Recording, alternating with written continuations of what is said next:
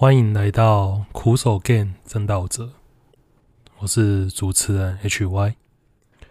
那先聊一下最近的近况吧。前几天我跟朋友去吃饭，那顺便交换了几款游戏，像是我把借给他的《金刚崛起》，他还给我。我也拿到两片全新未拆的游戏，分别是《舞狮少女》跟《痛哭奇迹》。这个已经快要可以算是观众投稿了，所以大概没意外的话，二月份的两个影片主题跟 Podcast 可能就是这两片游戏吧。那这个参会啊，其实比较像一种尾牙，呃，朋友间那种尾牙的活动。那尾牙就表示年末到了嘛。回想一下，我们在二零二三看到了什么样的游戏？那有趣的作品其实也不少嘛，像《博德之门三》《萨尔达王国之泪》《与 BIOS》这些入围了 GOTY 的游戏名单。那没有入围的，像《P 的谎言》《Fate Samurai》还有那个《异书史》，也都是蛮好、蛮有趣的作品。那好作品其实每年都有，但想不到去年这样。好作品神仙打架的一年，糟糕的游戏也有不少。像去年就有被称为“天启四骑士”的四款游戏，分别是《浩劫前夕》《阴尸路》《金刚崛起》以及《咕噜》。《浩劫前夕》上市四天，它的评价就炸了嘛。啊，评价炸了之后，他的游戏开发商也因为金流问题而倒闭。伺服器啊，虽然说也运行了一阵子，但在这一集录制的时间，隔天一月二十二也就要关闭了，就变成一款传说中的苦手 game。那阴尸路呢？阴尸路这一款是说真的，它的情况其实蛮有趣的，因为。它跟《金刚崛起》是同一个游戏发行商 GameMio。那 GameMio 呢，它手上其实有着蛮多的知名 IP 授权，比如说像现在这次说《阴尸路》嘛，那《金刚》也是他们的。那或许是因为那种授权的合约啊，有可能就是你必须在一个时间内去发行游戏或做出一些作品。像我知道，就是索尼嘛，索尼它营业就是他手上持有蜘蛛人的那个 IP，那他们的要求就是在你要在几年内去做出一个呃像电影啊或者是游戏这样子，你有做出来，你你才可以保有这个 IP 的授权。呃，如果没有做出来的话，你就要把 IP 还回去，那可能就是要重新去签订合约，或者是呃支付额外的费用。那这笔费用呢，可能还会比你去要求人家做游戏出来那笔钱还要高，所以跟密友做法就是还有去找那些独立小、独立的那种游戏开发室，然后死命的把游戏做出来。那像金刚，它那个里面的制作小组的主管就有说出，发行商其实只有给他们一年的时间。那在金钱上的资源呢、啊，也没有给到多少，所以就变成他们在一种能力不足、时间也不足的情况下，只能为了满足发行商的要求，只能努力的做出一款莫名其妙的游戏。那我想，既然同样都是发行商，发行商都是这个 GameMio 的话，应该情况是会跟金刚是差不多的，那自然了。就是会爆炸，爆炸也好像也不怎么意外的。嗯、咕噜呢？咕噜说真的，咕噜要说他的，嗯，我本身不是魔界的那个粉丝嘛，所以我就是用一个粉丝外的角度在看。而我咕噜也算是知道这样的角色，那也知道他会两种人格的声音切换来切换去，但我没想到当他。这个人格切换出现在一款嗯玩起来不是很有趣的游戏上时候，他这个人格切换会变成一种呃精神攻击，比如像是他会用一种很尖锐的那种声音，像在你耳朵里旁边呢喃着 “My princess” 这种感觉。那这种感觉啊，那游戏玩起来不是很愉快吗？那这个东西它会一直在旁边碎碎念，那就变成了一种好一点的，我们好一点叫身临其境。嗯，我们可以感受到史麦哥会受到咕噜人格这样的精神摧残。那讲难听点呢，这个就是对玩家的精神攻击。也因此。前面说的这四款天启四骑士，我只玩过金刚跟咕噜，但咕噜对我来说，其实它的评价会比金刚还要糟，因为金刚好歹它不会说话，它只有在动画演出的时候会吼出来，那这种精神污染的攻击啊就比较少，所以它咕噜的评价其实对我来说是比金刚还要糟的。那我也有在我的 YT 频道去制作金刚与咕噜的相关性的影片，嗯，有兴趣的话，链接放在下方，可以去点击观看。啊，不过今天呢，反而不是在说他们这两款，但他们这两款带来给我的影响，可以说是，呃，对 Kuso Game 的那种承受耐性啊，或者是说我们用游戏来说的话，就是那种毒抗。对于中毒的抗性，我觉得我逐渐提高，或者该说，就是我对一款游戏的容忍下限，嗯，可以说是不断的下探的。那我们时间再往回推，从二零二零、二零二三年回到二零二二年，一款传奇般的游戏，它踏上了 PS 平台，就是。今天的标题：Final Sword 最终之剑。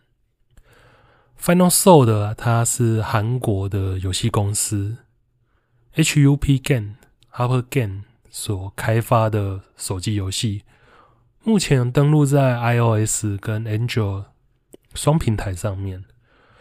而在二零二零年时候，他们登上了 Switch 任天堂 Switch 的平台。但因为配乐抄袭《萨尔达》这样有版权的因素，没多久，在上架四天后就自己自主下架了 NS 的 eShop。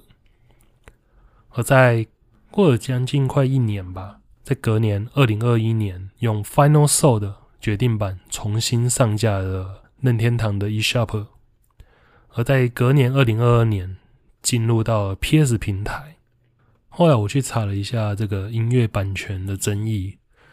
那开发商 Hub Game 他们的说法是，他们在手机版的时候其实是没有加入配乐的啊，直到为了 NS 版想说要去增加配乐，所以就去购买那种有授权音乐嘛，就是有些音乐它就是你用你付一些月费年费。那你就可以去购买他的音乐版权，然后去投入到你的作品啊，像是呃影片啊、游戏这些可以盈利的部分。那他们说法就是，他这个授权音乐方啊，其实他有侵权，但他们没没有去做说明。这个授权音乐方是没有做出说明的，他们也算是很衰的受害者，而他们也去跟任天堂去。谈这件事情，不过看到后来重新上架来说，其实应该任天堂他们也是接受这样的，也是接受公司这样的说法，不然世界上诶两大最可怕的法务，其中一个是迪士尼，啊，剩下的那一个呢，就是任天堂的。任天堂法务没去弄这家公司。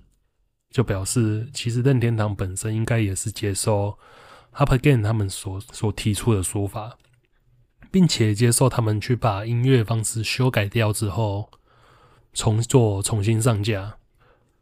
呃，而在那他们在决定版，他们是用什么方法去把这个音乐问题解决掉呢？在整个游戏过程中，那个原野在冒险啊，你在移动的时候，你整个游戏里面是没有音乐的，你只会听到你的脚步声，所以只有在呃打 BOSS 战或者是开启那个重要宝箱的时候，才会有额外的音乐。我朋友后来啊看我在玩，那他自己也买了，没多久他就传了一个讯息来说，哎。这个游戏是有 bug，还是它真的就没有音乐啊？大概是这种感觉。那当初也因为音乐的因素嘛，所以就下架。不过下架归下架，这游戏还是因为因为它的外形、它的建模，巴哈的新闻稿是写比较好听的，叫粗犷、粗犷的建模。那我会说是蛮粗糙的，甚至我朋友啊，他看到那个画面也来跟我说。这是什么 PS 时代的 PS 时代的建模？那他也因为这些建模，还有一些各种神奇判定的的影片。那神奇判定是多神奇呢？神奇的判定呢？比如说，你去踏上那个移动中的平台，你的人物是不会跟着移动的。所以，当平台移动出去，然后你人呢，就直接掉下去死掉了。又或者是你紧贴着那个像是骷髅士兵吧，骷髅士兵前面正前方，他挥出武器攻击呢，是完全对你不会有造成任何伤害，反而是你站在一些呃看起来不会受到攻击的地方，你反而会莫名其妙就飞出去。大概他的神奇判定就是这个样子，但也因为这些判定，这些建模的影片。上了那个当时的推特热搜，意外的成为了一款受到注目的作品。不过那一段热潮大概就是在 NS 那段时间，就是二零二零年那时候。而我呢，则是直到这款游戏登录了 PS 版，我才有购入这一款。而且购入的原因并不是哦，诶，它上来马上想玩，马上想要去玩。就马上买下来这种样子，而是呢，当初那时候我在玩史克威尔出的《女神战记：极乐净土》，就是在二零二二年九月推出的《女神战记》系列最新的作品。那那一款呢，说真的，我中间一度玩到想睡，可能是因为剧情对话没有太过太多的高低起伏。又或者是其实打起来没有我想象中的那样爽快，嗯，总之呢，就是玩到一度想睡觉。那时候就想着啊，既然 Final Sword 上了，不然就玩一下看看，换个口味好了。这不玩还好啊，一玩就感觉，嗯，就感受到前面那些神奇判定的善意啊。忽然我就觉得。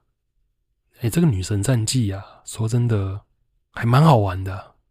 然后呢，当我想，当我出现这样的想法之后，我很快的就回去了那个北欧世界，那就一路将女神战记给破关了。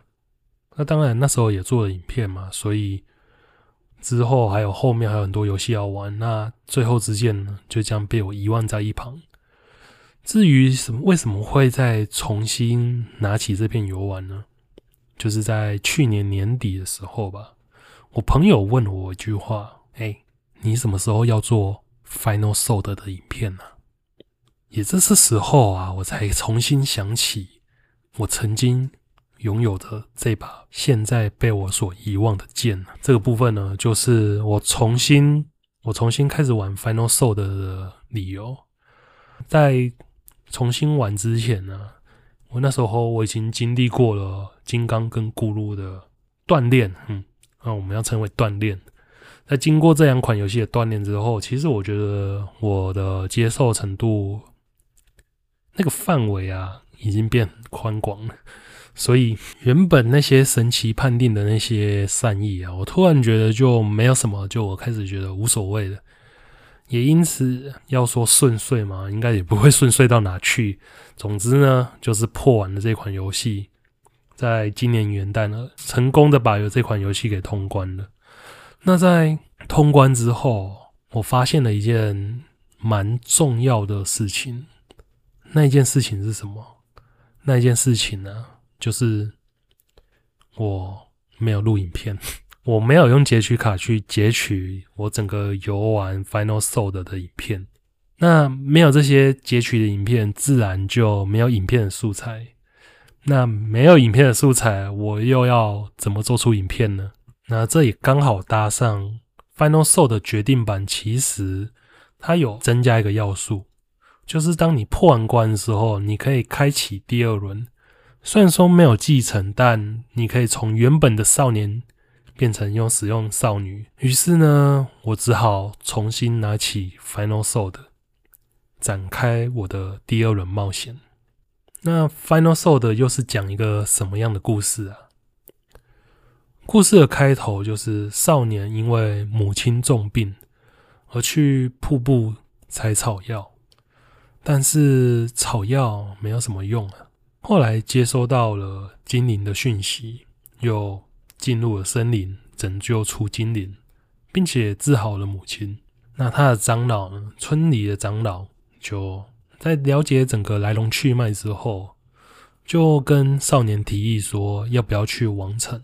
因为王城这时候也在招募英雄，去要打倒魔主这样子。少年。其实他很想搬出去，也想出去闯荡闯荡，所以就答应了长老，拿着长老的介绍信要前往王城。那在这个过程中，他也学会了一些魔法，并且横越了沙漠。在王城呢，受到领主的领主的要求，要去地下迷宫把公主给救出来。但没想到。打倒了里面的石像鬼，公主就变成了那种人面鸟身的妖怪。那打赢之后的时候，才发现自己是受到了恶魔的欺骗，成功打赢了恶魔，拯救了公主，也在公主的要求说要去打倒最后的黑龙。为了打倒黑龙呢，去收集了龙之剑盾。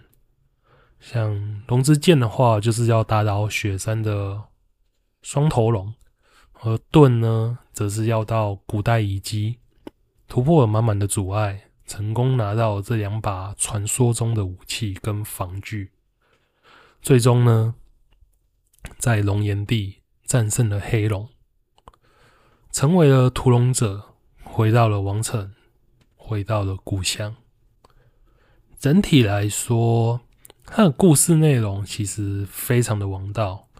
少年因为一些契机而踏上了冒险旅程，并在旅程中遭遇困难跟挫折，最终克服了这些困难跟挫折，打倒敌人，回到故乡。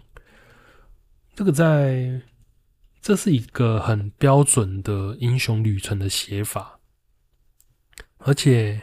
而且像那个途中的那个挫折啊，跟困难，很多作品或者是像呃，不要不不止游戏，像漫画或者是哦、呃、一些动画作品都有。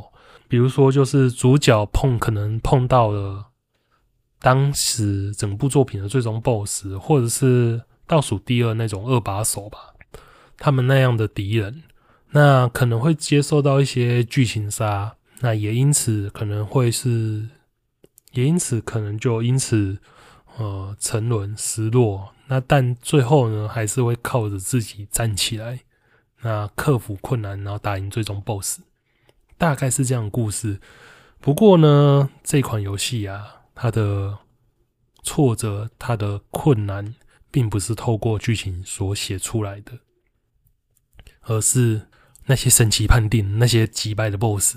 就是玩家，也就是我们这一个我们的勇者会所碰到的困难，比如像什么样的困难呢？哦，像我们前面说要拯救公主的时候，先打倒的那个石像鬼。那石像鬼啊，他前半段的协调他会去跟你做近身攻击，但是血条低于一半之后啊，他就开始会一直往后飞。只要他停下来，就是直接丢你三颗又快又直的那种火球啊！那这个游戏又没有锁定，所以你变成你要去转那个，你要自己手动的去转视角，所以那火球来的又快又直，而且它会在荧幕外，它会在画面外对你做出攻击，所以变成你要一边一边手动转视角，一边翻滚着想办法去躲掉那三颗火球，而且躲掉那三颗火球不是表示可以攻击它，它可能你还没出刀，它又开始往后飞。一直跟你保持距离，一直用这种方式去攻击你，我们就要去找出它的这个攻击的攻击模式的规律跟攻击模式的空档，用这种方式，哎，慢慢消血，慢慢消血，哎，才成功的把它打赢。所以说呢，要说这款 Final Soul 的故事是里面少年的英雄旅程吗？某方面来说，其实也是玩家自己的英雄旅程，那个代入感，说真的，其实蛮高的。尤其，尤其是在在元旦那一天啊，打赢黑龙的时候，那时真的会有一种仿佛你从灵魂深处发出的那种很用力的呐喊，哇！终于啊，终于打赢了，大概是这种感觉。那另外呢，另外呢，像他的 BOSS 有地狱蠕虫、石像鬼、恶魔、十九兽、黑龙啊。那小怪呢，也有狼人、半兽人、骷髅士兵这些。而且该怎么说呢？其实这个制作组他们在。整个设定上其实还蛮用心的，还有做出一些敌人图鉴，那并且也会做出 BOSS 的弱点部位，那还有属性、怕的属性这些等等的。既然也有怕的属性嘛，那各种属性魔法，火球啊、冰球、魔法剑之类的，也是蛮多种的。我算一算，应该有十五种、十五还十二种魔法，可以说是。Final Soul 的啊，它是在这个剑与魔法世界，其实该有的元素要有，有传说中的武器防具，有神秘的遗迹，有公主，有恶龙，那还有从平凡少年踏上旅程，最后成为英雄。整体来说，其实它它整个架构，其实我们不要看细节就觉得它粗糙，但它整体的架构是一个蛮完整的世界。或是说最近几年的作品啊，我们看可能看过很多那种反转的很神，或者是反转的很糟那种为反转而反转的作品。所以相对来说，其实 Final Soul 的他的作品是非常的单纯，非常的直线，没有什么过多的反转，没有过多的惊奇，是一个蛮简单暴力的王道故事。总是会看着心里想说，会不会等等这个人要弄我之类的。但但整体来说，其实这款游戏里面并没有这样的剧情走向。那以上呢，就是有关 Final Soul 的在系统外以外的小故事，以及一些它故事内容所带来给我的感想。至于系统内的游戏心得呢，没意外的话，就在下周的 YT 频道会上架。Final Show 的相关影片也会把一些啊莫名其妙判定内容的例子以及画面给剪进去，我相信观赏性应该是蛮高的。那我们就期待下礼拜的到来吧。我是 HY，我们苦手 Game 正道者，就下期见了，拜拜。